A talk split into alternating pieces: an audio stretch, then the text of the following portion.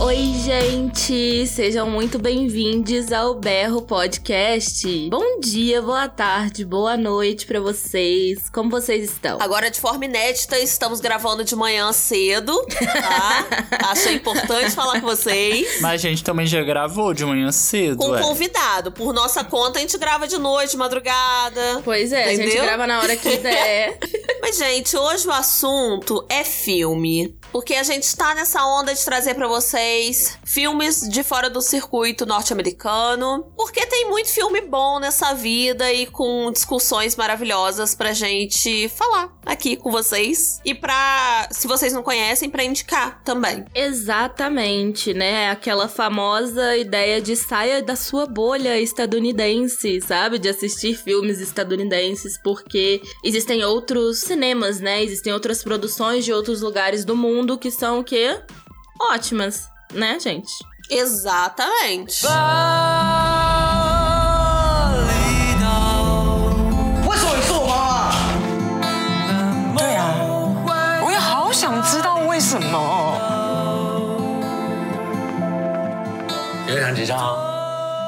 Hoje a gente vai falar sobre o filme Querido Ex tá aí na Netflix para vocês procurarem, poder assistir. Um filme acessível, não é mesmo? Porque tem na Netflix já facilita tudo na vida da gente, né? e com legenda, tá? Diferente de certas Prime Video. Com o último filme que a gente falou. E que a gente é obrigado a assistir um negócio dublado. Nada contra, tá? Um beijo pros dubladores brasileiros. Esse filme ele traz uma temática LGBT, só que de uma forma muito diferente do que a gente tá acostumado a ver em filmes LGBTs. Ele traz a temática na visão de um adolescente. Como que ele chama, Mariana? Vamos lá, gente, ó, ó. A gente vai falar sobre um filme do Taiwan e ninguém aqui é fluente em mandarim, então, por favor, relevem as nossas pronúncias, tá? Obrigada. Desculpa qualquer erro, pelo amor de Deus. Ele traz na visão dos Hong Shang-Chi. Então, esse adolescente, ele acabou de perder o seu pai. Quer que eu fale o nome do pai também, já que eu tô aqui me expondo?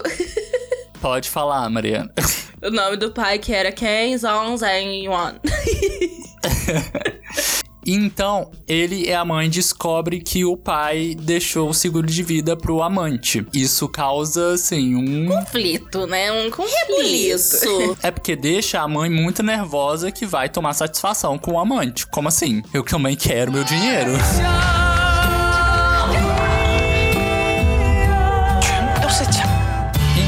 Disso, a trama se desenrola com o olhar desse adolescente e, igual falei, de uma forma muito diferente, não romantizada e aborda muito a questão da aceitação e também da aceitação ali na sociedade, por exemplo, em países que têm mais preconceito, né, contra pessoas LGBTs, como é o caso dos países asiáticos ali. Apesar do Taiwan ser um dos países assim mais liberais em relação a LGBTQIA+ de toda a Ásia, né? Mas esse filme ele mostra essa essa coisa tipo assim, é um dos países mais liberais há um bom tempo, porém nem todos são rosas, né? Não significa que porque o país é mais liberal e tudo, que não existem as questões complicadas, né? Aquelas questões estruturais que já estão aí há um bom tempo. E, gente, vai ser esse momento agora. Agora é o momento que vocês vão segurar na minha mão, porque eu vou falar a ficha técnica do filme.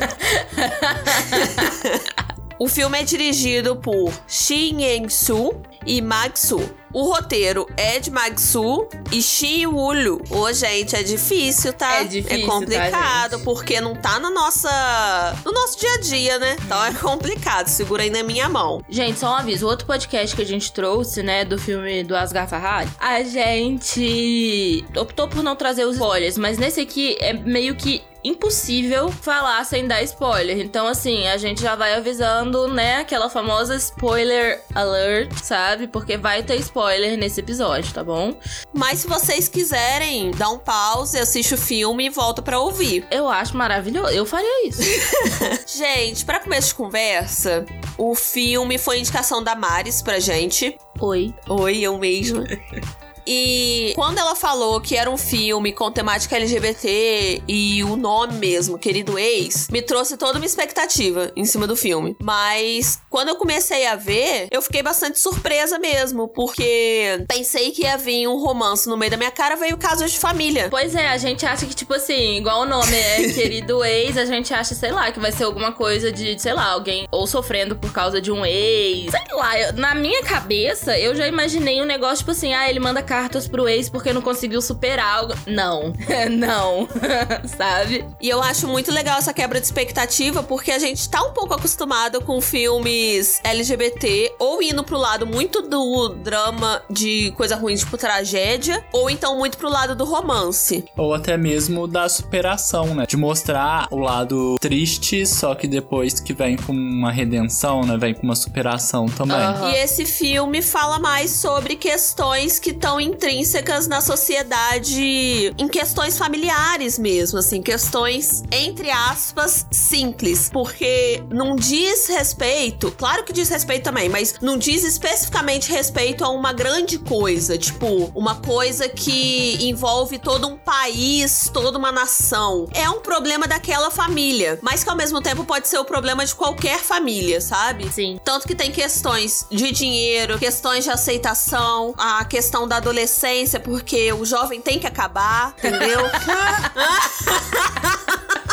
Jovens que estejam ouvindo isso, é mentira dela, tá? É meme, gente, é meme. Mas gente que é adolescente chato, mas vamos seguir. Mas aí traz essas questões mais do nosso dia a dia, o que não torna as problemáticas do filme menores. Na verdade, não, torna elas ainda mais próximas da gente. É, o que me surpreendeu no filme é apresentar três pontos de vista diferentes. Apesar do filme ser pelo ponto de vista do adolescente, tem ali três linhas de histórias que uhum. eu notei assim. Tem o do ex, que tem toda a problemática da aceitação, né, como gay, o lance dele com a mãe dele até mesmo, né, de se assumir. Tem a mulher, e aí essa mulher, ela traz toda a narrativa do abandono, narrativa de querer ser amada, né? Do amor não correspondido. E também de criar um filho sozinho, né? Da criação do filho. E tem também a do adolescente, que é o ponto que é mais trabalhado no filme, que é a questão de querer pertencer a alguma coisa, a questão do pertencimento, né? Que traz pro filme. E o pivô disso tudo, que é o marido que já morreu, que liga os três. Eu gosto muito desse filme porque ele mostra esses três viés, igual o Vitor falou, né? A gente vê o viés do amante, no caso, do ex, do Jay, do filho e da mulher, né? E para mim, ele traz muito o, o luto dessas pessoas, como cada um deles estão lidando com o luto né? Como o Jay tá lidando com o luto, como a mulher tá lidando com o luto e até mesmo como que o filho tá lidando com o luto, porque a gente percebe nas atitudes dele como que ele tá lidando com todo esse luto e toda essa situação que tipo assim, para ele tá muito confusa, sabe? E eu acho que ele já lidava com o luto muito antes, porque ele já perdeu o pai dele há muito tempo, né? Porque eles não tinham contato. Exato, exato. O filme, para mim, ele traz essa questão do, do amor proibido, mas não no sentido de, tipo assim. É... Não é proibido Romeu e Julieta. É, mas é dessa pressão, né? De tipo assim, é, acaba sendo um amor proibido no sentido de você quer estar num relacionamento que você acaba não podendo estar. E aí, então, esse personagem ele escolhe no final da vida que ele vai abandonar a família, que ele não queria estar, ele não queria fazer parte, né? Ele não queria estar com aquela mulher, ele não queria ter aquele filho. Pelo menos essa foi a, a, o que eu enxerguei. E aí ele resolve o quê? Que ele vai passar os últimos dias da vida dele com a pessoa que ele realmente ama, né? Com o amante dele tudo. E ele acaba abandonando essas pessoas com quem ele viveu a vida inteira. E também tem a questão da mulher, sabe? A questão de que ela fala, ela sabe que ela estava num relacionamento que não era recíproco, que independente do que tenha acontecido, que ela continuou tentando, sabe? Ela continuou tentando fazer aquilo dar certo porque era o que ela tinha que fazer, sabe? Era o papel dela. Eu acho que a questão dela também é que ela não se sentia suficiente Sim. para ele. Assim, ela achava que ele ter uma relação homossexual é na verdade que ela não cumpriu o papel dela. Mas é porque é muito isso que a sociedade acaba passando, né? Muitas das vezes, é, quando existem essas relações em que o homem está numa relação por pressão, acaba virando a culpa sempre pra mulher.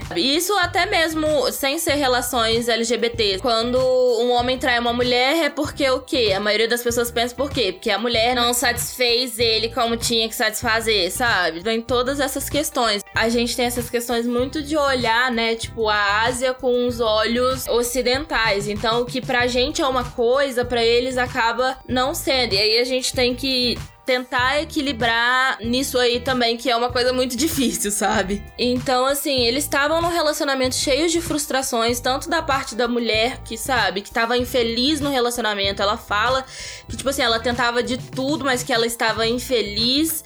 E o homem que tava no relacionamento também estava infeliz. E, e, assim, e a criança, o adolescente, né, também estava infeliz, porque, igual o Vi falou, ele queria se encaixar em alguma coisa. Então, a partir do momento em que ele passa a morar com o Jay, né? Que eu fiquei muito assim, gente, o que rolou aqui, sabe? Tipo, porque a gente vê que a mãe dele, mesmo com todo aquele jeito dela explosivo e tudo, ela tava tentando fazer de tudo pelo filho. E aí o garoto vai lá e vai morar com o amante do pai. Então, assim, essas dores que vão mostrando, sabe? Eu acho que tem muito a ver com a falta de afeto da família que a gente percebe o tempo todo. A falta de afeto de mãe para filho, a falta de afeto do filho pra mãe mãe também, sabe? E só te completar numa coisa aí, é assim, é um pequeno detalhe, mas tem uma hora que a mulher até fala sobre parecerem felizes para a sociedade, que eles iam parecer tão felizes que iria dar inveja. Sim. Então tem muito essa questão também. O que eu mais gosto nesse filme é o que acho que a Sibeli já trouxe, que a gente começa vendo os personagens de uma forma e à medida que o filme vai passando, a gente vai percebendo que não é bem assim, sabe? Eu gosto quando rola essa desconstrução em filmes. E uma coisa também a se pensar é que, claro que a gente tem que pensar no contexto individual e no contexto social também daquele país, mas tudo isso aconteceu porque o Som, ele conheceu o Jay antes dele conhecer a esposa dele, né, a Liu. Eles conheceram meio que concomitantemente, mas o Som e o Jay, eles tiveram ali um lance antes de eles casar. Só que o Som fala fala que ele quer ter uma esposa normal e uma vida normal. E o que é uma vida normal? É essa vida heteronormativa, é ter uma esposa, é ser o que a sociedade quer pra gente. É procriar, é ter filho. E né? assim, ele conseguiu durante um tempo. Depois, caiu como um pequeno castelo de areia. E uma coisa que eu gosto muito do filme é porque mostra da visão do menino, né? Do adolescente, do jovem. O menino suportar, desculpa, gente. Ah, eu só tô é lembrando chato. da cena dele na janela. E a mãe dele falando, desce aí, menino. E ele, não! E eu assim, ai, olha. Ai, porque eu vou me jogar. Mas nada, quer, Enquanto quer. isso, o Jay, tipo, tudo acontecendo na casa dele. Ele, pelo amor de Deus, vocês vão embora da minha casa. Não, gente, o Jay ele perde a paciência e fala assim: se joga. Então se joga. se é pra se jogar, se joga então.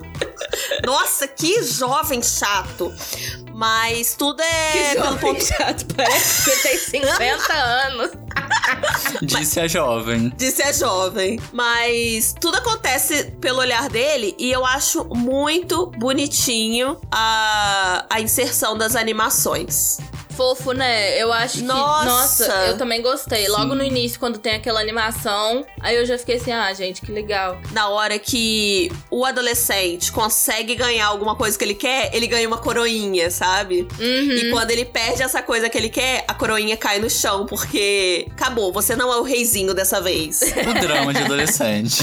o drama de adolescente, quem nunca, né? Passamos por isso também. Interessante também foi a relação do Jay no final, né, com a mãe dele o Jay, ele é ator, né? E ele tá montando uma peça que, se eu não me engano, essa peça fala um pouco da relação dele com o São. E aí vão assistir a peça, né? Ali o, o adolescente chato. e no final, a mãe do Jay vai entregar para ele um buquê de flores, porque o Jay não tinha revelado ainda pra mãe que ele era gay. Então ela aceita ele. Eu acho bem legal, assim, essa apresentação. A apresentação que ele fez da peça e como que isso se deu no filme também. Fora que a mãe dele ficou sabendo porque a Lil foi lá e falou assim: seu filho é viado, hein? Nossa, o seu filho é mas viado. Nessa hora eu fiquei muito bolada. Sério, essa foi uma Nossa. hora que eu virei pra Lil e falei assim: Lil, amiga. minha filha? Porque, tipo assim, ela contou totalmente uma parte, sabe, uma coisa particular do Aham. cara. e aí foi porque ela tava vingança, com né? raiva. Foi Então, pra... foi vingança. Foi filha da putagem. Foi vingança. Mas saiu pela culatra, gente. Porque a mãe do Jay é a coisa mais fofa que existe da face da Terra. Porque ela não respondeu ali, ela ficou só olhando assim. Gente. Mas é isso que eu acho legal, porque o filme, apesar de tratar, né, dessa dificuldade de- da aceitação, por se tratar da região, né, de onde passa o filme, os diretores do filme souberam trazer isso de forma bem leve, porque é um filme bem leve, tem alguns momentos cômicos também, então passa essa situação de uma maneira leve, e foi o que eu tava falando com a Cibele, porque se não fosse um homem, se fosse uma mulher no lugar, na sociedade a gente já viu essa narrativa em outros filmes, em novelas, assim, de uma criança, de um adolescente querer ficar com a madrastra, preferir a madrasta do que a própria mãe. É a situação, mas por ser um homem, isso que dá um toque, assim, de diferente, né? E eu acho que cabe muito na questão também da falta de afeto, assim, e da vontade. São duas questões, né? Eu acho que entra na causa da falta de afeto, porque claramente não havia afeto entre mãe e filho, filho e mãe, sabe? E também entra na questão de que ele queria se sentir pertencente. E talvez até a falta do pai tenha feito ele ficar com o Jake o quê? Não porque o Jay é homem, ai, precisa de uma presença masculina, não é isso. Eu acho que o Jay era o mais próximo que tinha do pai dele, assim, sabe? Dos momentos em que ele não viveu com o pai dele. Então, querendo ou não, era um. É um uma- pouco da história do pai dele. Sim, é um pouco da história do pai dele que ele queria se sentir mais próximo, ele queria, sabe, se sentir pertencente. Afinal, né, igual a gente falou, ele ficou de luto do pai antes mesmo do pai chegar a falecer. Então, eu acho que é mais isso. Antes da gente gravar o podcast, eu tava conversando com o Vitor e a gente tava falando sobre o filme e tal, o gênero. Aí o Vitor falou que tem muitas partes comédia. E eu falei assim: Vitor, você tá louco, você tá completamente bêbado. Claro que não tem, é mó dramalhão. Só que não, gente. Aí eu, agora refletindo, eu estava errada. Porque é a coisa mais engraçada do mundo. Quando a Lil, ela chega na casa do Jay pra limpar as coisas, pra arrumar, fica falando assim: olha, você tem que fazer isso, isso, isso, tem que passar o remédio dele do, de, de não sei o que, tem que fazer essa comida aqui. E o cara falando assim: minha filha, leva ele embora. Eu não, Eu não quero. eu não sou nada dele, sabe? Tipo, Você tá entendendo de que eu não quero? Você tá entendendo que é pra você levar ele embora? Ela ignora ele e fala assim: tá, então você dá isso aqui pra ele, não sei o quê. E, tipo assim, ele fala isso várias e várias vezes, sabe? Tipo assim, pelo amor de Deus, leva ele embora. Gente, por que, que vocês não. vão- Tudo que acontece, eles começam a brigar lá. Aí ele, cara, vocês podiam ir embora, né? Eu acho que ia me ajudar ir embora, muito. só ir embora. Eu acho muito fofo no final que ela, de alguma forma, ainda quer. A Liu ainda quer cuidar do Jay, sabe? Porque eu acho que de alguma maneira ela percebeu que o Jay. Porque a gente começa achando que o marido é um grande filho da puta. Não tô passando pano, acho que ele é um filho da puta por ter traído a esposa. Eu acho que isso é um. Porra, é foda, sabe? Apesar da situação dele, de. Ah, sou homossexual, pode ser que a sociedade não me aceite e tal. Mas assim, a traição é traição. Amante não tem lá. Eu acho Amante não tem lá. Mas a gente começa achando que o cara é um completo filho da puta. Tipo, ele não quis dar dinheiro pra família dele, ele abandonou a família. Só que aí a gente vai vendo que, na verdade, o Jay cuidou dele o tempo inteiro O quando tempo ele tava na inteiro. pior fase. E cuidou de uma forma linda, assim. Não tão linda porque ele pediu dinheiro pra Jota, gente. Não peçam dinheiro pra Jota, tá? vamos, vamos manter isso aqui. Eu acho que é muito disso. Tipo, ele virou pro Jay e falou assim: é o seguinte, é, eu tô morrendo, eu amo você e quero passar os finais dos meus dias sendo quem eu sou, sabe? E aí o Jay virou e falou assim. Ok. E cuidou dele do início ao fim, assim. É, não que a esposa não fizesse isso, não é a questão de comparação, sabe? Do que cada um faria. É não, a até questão. porque eu acho super que ela cuidaria, Sim, sabe? também acho. É a questão da história deles que acabou, Aham. né, acontecendo.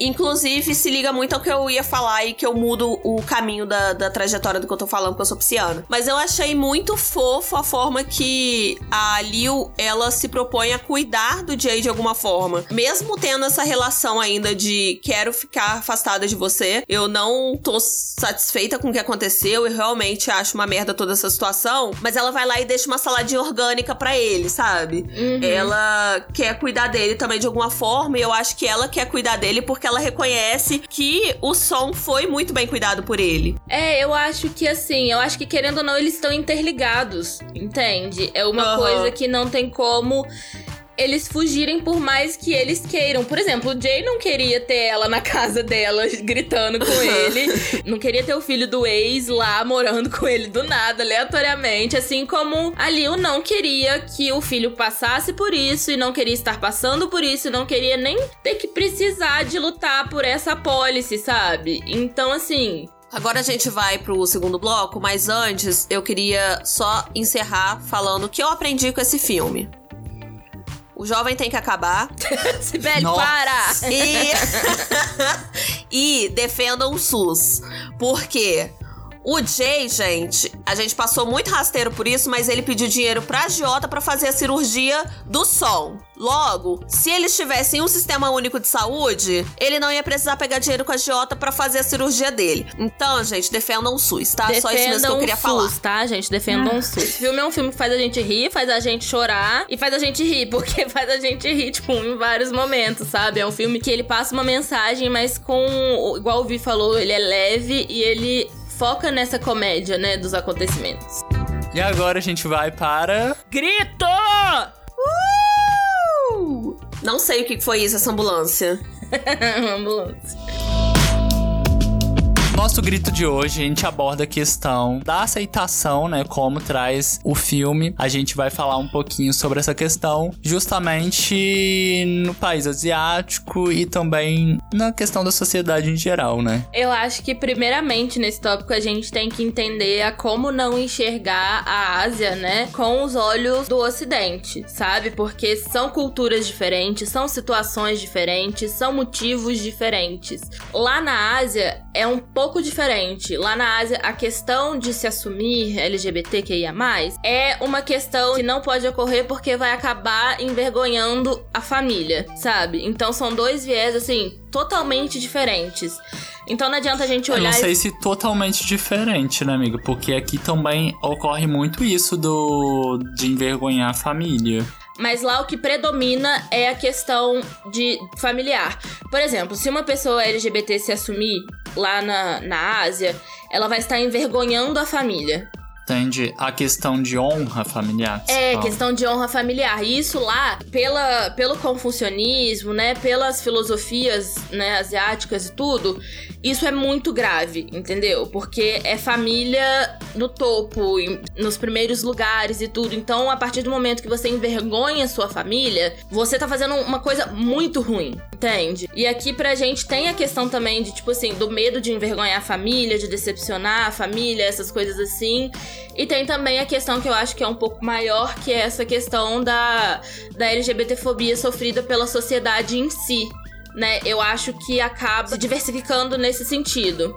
E eu acho que esse filme ele faz pensar muito sobre a questão LGBT no Taiwan. Taiwan e China, todo mundo acha que é a mesma coisa, mas não é, né? Vamos, vamos começar por aí. Aí agora a gente vai para uma aula muito rápida de geografia, eu prometo que eu vou ser breve. Então, Taiwan ele é uma pequena ilha lá na costa sudoeste da China, tá, gente? Embora seja muito considerado uma província chinesa, os taiwaneses eles discordam. Eles entendem que eles são um governo próprio, sabe? Porque eles têm um governo próprio, têm eleições democráticas lá, eles querem é, quebrar essa ligação com, com a China, até por causa de governos diferentes, pensamentos diferentes, sabe? Então, assim, o Taiwan é um país, só que isso não é reconhecido pela ONU e nem pelas principais organizações internacionais, sabe?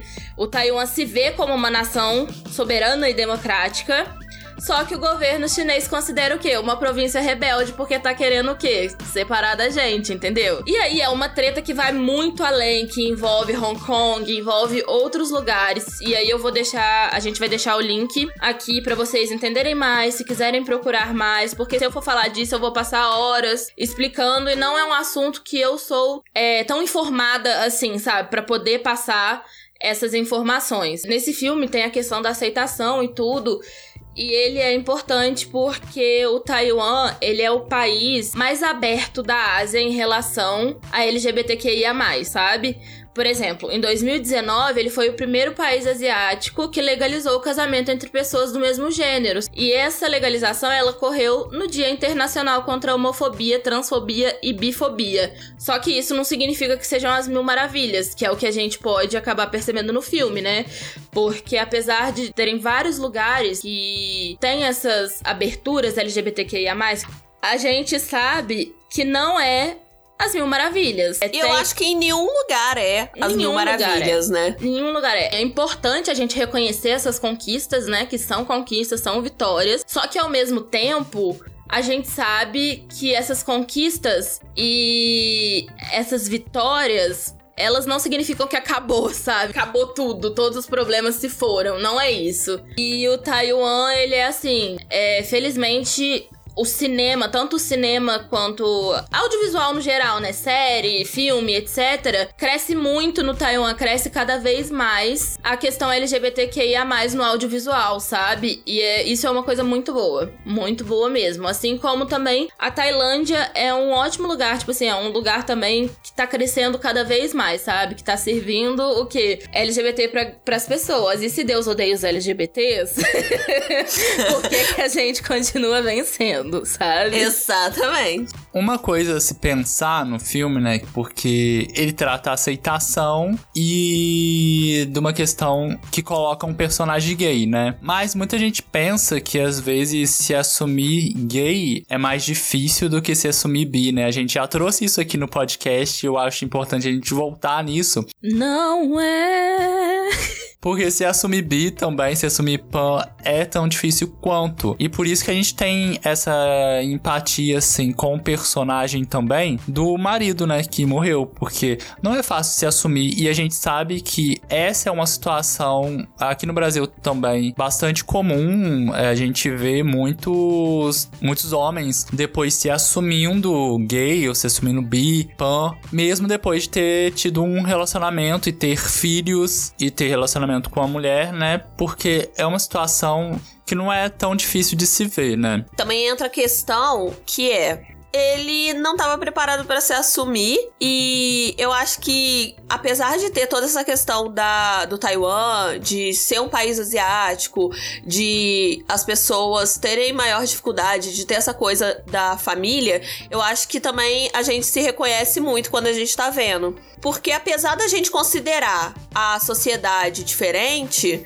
a gente vai ver com nossos olhos de qualquer maneira sabe e essa questão de se assumir é tanto pro marido quanto também pro personagem, pro o Jay, Jay né? Uhum. Porque ele também não é assumido, assim. Ele é assumido na, no grupo de teatro dele. Passa a imagem de que ele é mais livre do que o marido, só que pra mãe dele, por exemplo, ele não é assumido. Então aí já traz o ponto, né? Porque muita gente também é assumido pros amigos, é assumido pra. em alguns lugares, só que pra família mesmo ainda tem essa questão. Eu mesma era assim. Vocês lembram, né? Eu mesma uhum. era assim. Então, eu acho que é muito a questão de. de porto seguro mesmo, sabe? Do que você se sente confiante ou não, assim. Inclusive, sobre isso, tem uma parte que o próprio Som fala pro Jay, porque o Jay quer muito se assumir pra família dele, quer falar do amor deles dois, porque eu acho que também o Jay tava vivendo muito conto de fadas, tipo, ai, achei o amor da minha vida, a gente tá vivendo super feliz, eu quero falar para todo mundo. Só que o Song, eu acho que por ele ser mais maduro, ele ter uma outra visão sobre as coisas, ele fala com ele muito essa questão que a Maris falou, tipo, você vai envergonhar sua família, sabe? Fala que a gente é amigo, fala que a gente se conheceu no teatro, teatro. Fala que, sei lá, inventa uma desculpa. Porque é meio que isso que ele tá fazendo, né? Ele tá vivendo de uma forma em que ele não se assume. E ele não tá fazendo isso por maldade, assim. Ele tá fazendo isso porque ele acha que é a melhor forma para não envergonhar as pessoas e para não criar problema para eles mesmos. É, e principalmente pra família, né? Tipo, volta a reforçar essa questão de desonrar a família, de envergonhar a família é muito grave na, na Ásia, sabe? Então, até pelas, pelas bases confucionistas, pelas bases filosóficas, por religião também, envolvem várias, várias coisas, sabe? Então, é, é um assunto muito, muito amplo, assim, sabe? Uma coisa importante a gente colocar aqui também é que não tem tempo certo, não tem uma regra que você precisa se assumir uhum. é, naquele momento. Se você não se assumir é, assim que você se reconheceu, também você tá errado ou não, porque cada um vai ter a sua trajetória, cada um vai ter o seu tempo de aceitação, cada um vai ver um momento que é melhor para você realmente sair do armário, para você conseguir. É, se assumir na sociedade, porque não é fácil você estar na sociedade realmente sendo LGBT e ser assumidamente LGBT. A gente sabe que tem muitas pressões, assim, tem muita homofobia, LGBTfobia, bifobia, né, na sociedade e a gente tem que lidar com isso. E nem todo mundo tá preparado para lidar com isso, assim. Exatamente. Por isso que a gente tem que entender também que tem o tempo de reconhecimento, de aceitação da sexualidade. A gente tem que não julgar, né? Eu acho que o filme coloca muito isso na gente nesse papel, ou de julgar, né, o personagem do, do marido, que eu sempre esqueço o nome, gente. Mas song. o song. Song, só chama de song. Song.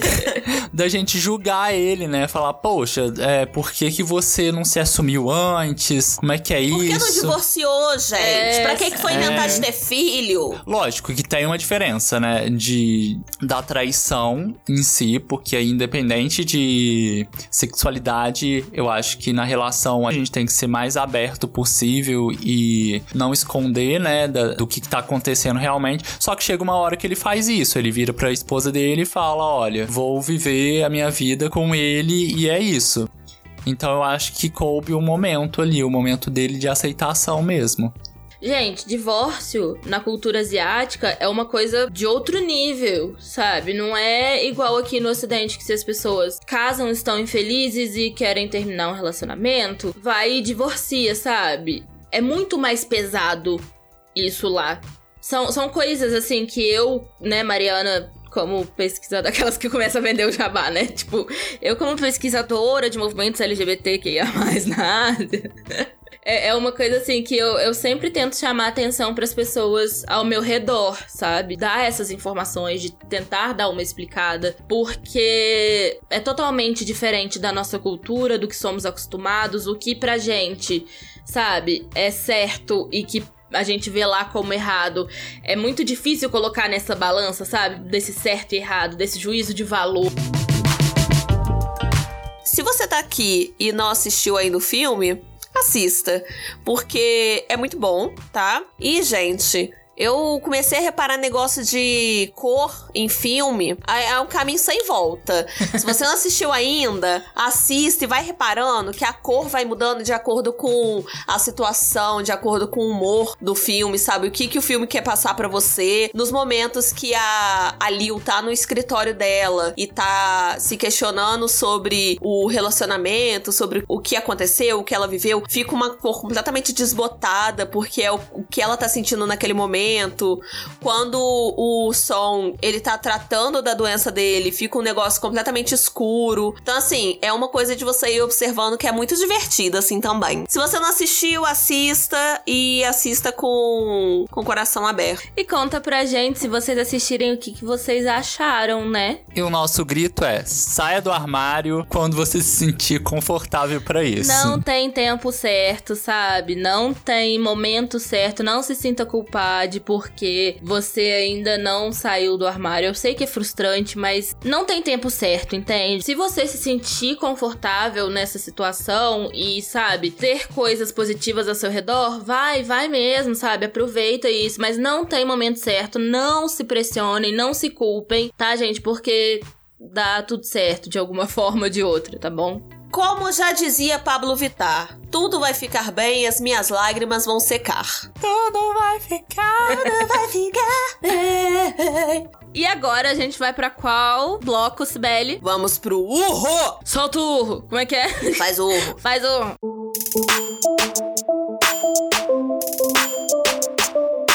Eu vou indicar o filme brasileiro Flores Raras, que é um filme com temática LGBTQIA+, que tem a Glória Pires, tá bom? Que A Glória Pires! é a mãe da Cleo Pires e do Fiuk não. Tá bom? e ele conta a história de uma poetisa e de uma arquiteta, né? Que elas. A princípio elas não se dão bem e tudo, mas logo elas acabam se apaixonando, né? O filme, ele é de uma forma bem calminha, assim, sabe? Ele é um filme bem tranquilo. Eu, particularmente, achei um filme bem leve de se assistir, sabe? E eu quis indicar um filme com protagonistas mulheres LGBTQIA, porque a gente sabe que é um pouco mais difícil, né? Assim, tanto em literatura e afins, a gente sabe que contar a história de mulheres LGBTs é uma coisa assim mais, mais difícil mesmo, né? Então eu queria indicar, no caso, Flores Raras. E eu vou de indicação de um documentário, um documentário brasileiro que chama Divinas Divas, que é dirigido pela maravilhosa Leandra Leal. Amor! Linda! E ele traz a história de artistas travestis do Brasil que se apresentavam ali na década de 70. E aí esse documentário ele traz relatos, ele traz memórias de personalidades, né, como a Valéria, como a Brigitte. Então, a Leandra, ela convivia muito nos bastidores do teatro rival que ela herdou. Então, traz muito também da história dela, convivendo com essas artistas, e aí tudo resulta num espetáculo final que todos se apresentam, assim, é maravilhoso esse documentário, eu super indico. Agora é minha vez de indicar. E estou indicando o filme Hoje Eu Quero Voltar Sozinho, de 2014. É, é um filme muito fofo, tá? É bem Eu É amo bem esse água com filme. açúcar mesmo. É aquele filme pra você ver e ficar assim, ai, fofo.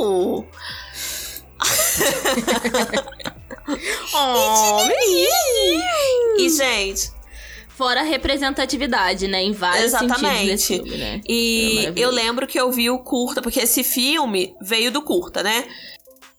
Veio do curta, Veio do curta? veio do curta, Eu Não Quero Voltar Sozinho. E eu lembro que eu vi perto de lançar, assim, porque o curta é de 2010. O filme é de 2014. E você que nem adora Nossa, curtas, eu e o né, Vitor se amiga? deixar, a gente fica vendo direto. O Vitor gosta mais do que eu. O Vitor que Ah. me, me colocou nessa vida de ver curta e não parei mais. E eu lembro que eu vi, gente, o curta, e eu fiquei assim, meu Deus, que coisa mais fofa do universo inteiro, do mundo todo! E aí depois eu soube, né, que ia lançar o filme. Fui assistir o filme no cinema. E, gente, é uma fofura, tá? Se vocês ouvirem um barulho no fundo, é o mercado aqui na frente anunciando as ofertas do dia. Então, se vocês quiserem aproveitar também, fiquem à vontade. O Fica filme vontade, conta a gente. história do Leonardo, que é um adolescente. O filme é muito adolescente, gente, uma delícia. E o Leonardo, ele tem deficiência visual, ele é cego, e ele tá lidando com a família, que é super protetora, né, a mãe dele, e tá lidando com a descoberta da sua sexualidade. Então, gente, é, é essa mais ou menos a sinopse, e provavelmente vocês já conhecem, mas assim, fica a indicação, e esse filme é muito fofo. E esse foi o episódio de hoje, tá? A gente quer saber se vocês gostam quando a gente fala de filme. E indiquem filmes pra gente trazer aqui pro Berro. E a gente queria saber também se vocês preferem, igual a gente fez hoje, soltando uns spoilers, ou se vocês preferem que a gente indique filmes sem soltar spoilers, igual a gente fez da primeira vez. Conta pra gente, tá? Lá nas nossas redes sociais, no Instagram e no Twitter, arroba berropod. E tem o saque do berro também, né, gente? Que fica aqui na descrição. gmail.com é o nosso e-mail, caso vocês queiram falar com a gente. Um beijo e até o próximo episódio. Beijo, gente! Beijinho! Tchau! Beijo!